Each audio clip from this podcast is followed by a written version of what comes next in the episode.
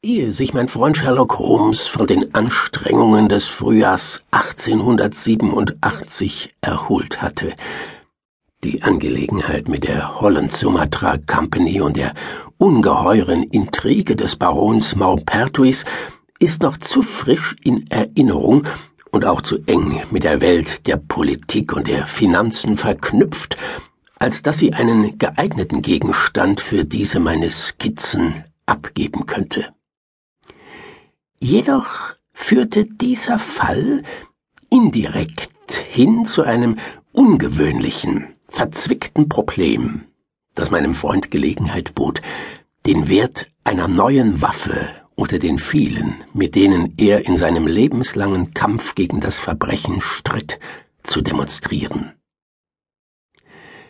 Wenn ich meine Notizen zu Rate ziehe, sehe ich, dass es der 14. April war als ein Telegramm aus Lyon mich in Kenntnis setzte, Holmes liege krank im Hotel Dulong.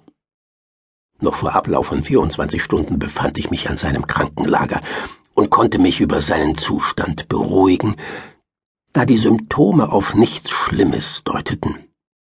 Seine eiserne Gesundheit war unter den Anstrengungen einer sich über zwei Monate erstreckenden Nachforschung zusammengebrochen.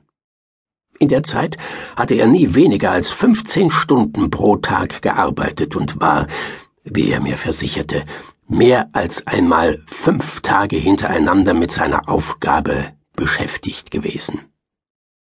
Der triumphale Erfolg konnte ihn indes vor einer körperlichen Reaktion auf die fürchterlichen Mühen nicht bewahren, und so fand ich ihn, während ganz Europa von seinem Namen widerhallte, und sein Zimmer mit Glückwunschtelegrammen buchstäblich überflutet wurde, als eine Beute schwärzester Niedergeschlagenheit. Sogar das Wissen darum, dass er erfolgreich blieb, wo die Polizei dreier Länder versagt hatte, dass es ihm gelungen war, den vollendetsten Betrüger Europas auszumanövrieren, reichte nicht hin, ihm aus der Nervenerschöpfung aufzuhelfen. Drei Tage später waren wir wieder in der Baker Street.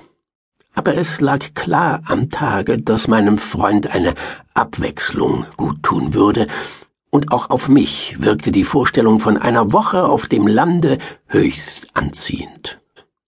Mein alter Freund Colonel Hayter, den ich in Afghanistan medizinisch betreut hatte, besaß jetzt ein Haus in der Nähe von Reigate in Surrey. Er hatte mich häufig gebeten, ihm einen Besuch abzustatten. Beim letzten Mal hatte er hinzugefügt, dass er meinen Freund ebenfalls gastlich aufnehmen würde, wenn er mitkommen wolle. Ein bisschen Diplomatie war schon vonnöten, doch als Holmes erfuhr, dass es sich um einen Junggesellenhaushalt handle und ihm volle Freiheit garantiert sei, stimmte er meinem Vorschlag zu. So kam es, dass wir schon eine Woche nach der Rückkehr aus Lyon unter Colonel Haters Dach weilten. Hater war ein tüchtiger alter Soldat, weit in der Welt herumgekommen, und so entdeckte er bald, wie ich gehofft hatte, dass ihn vieles mit Holmes verband. Den Abend des Tags unserer Ankunft verbrachten wir nach dem Dinner im Gewehrzimmer des Hausherrn. Holmes regelte sich auf dem Sofa, und Hater und ich betrachteten das kleine Arsenal von Handfeuerwaffen.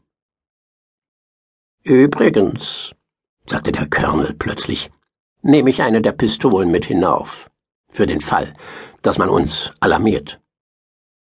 Alarmiert? sagte ich. Ja, in letzter Zeit ist das vorgekommen. Beim alten Acton, einem der Grundbesitzer hier in der Nähe, wurde letzten Montag eingebrochen. Es ist kein großer Schaden angerichtet worden, aber die Kerle sind noch auf freiem Fuß. Keine Spuren? fragte Holmes und richtete den Blick interessiert auf den Colonel. Bis jetzt nichts, aber es ist nur eine Bagatelle. Eines der kleinen Verbrechen, die auf dem Lande geschehen. Derartiges, Mr. Holmes, dürfte nach Ihrem bedeutenden internationalen Erfolg Ihrer Aufmerksamkeit kaum wert sein.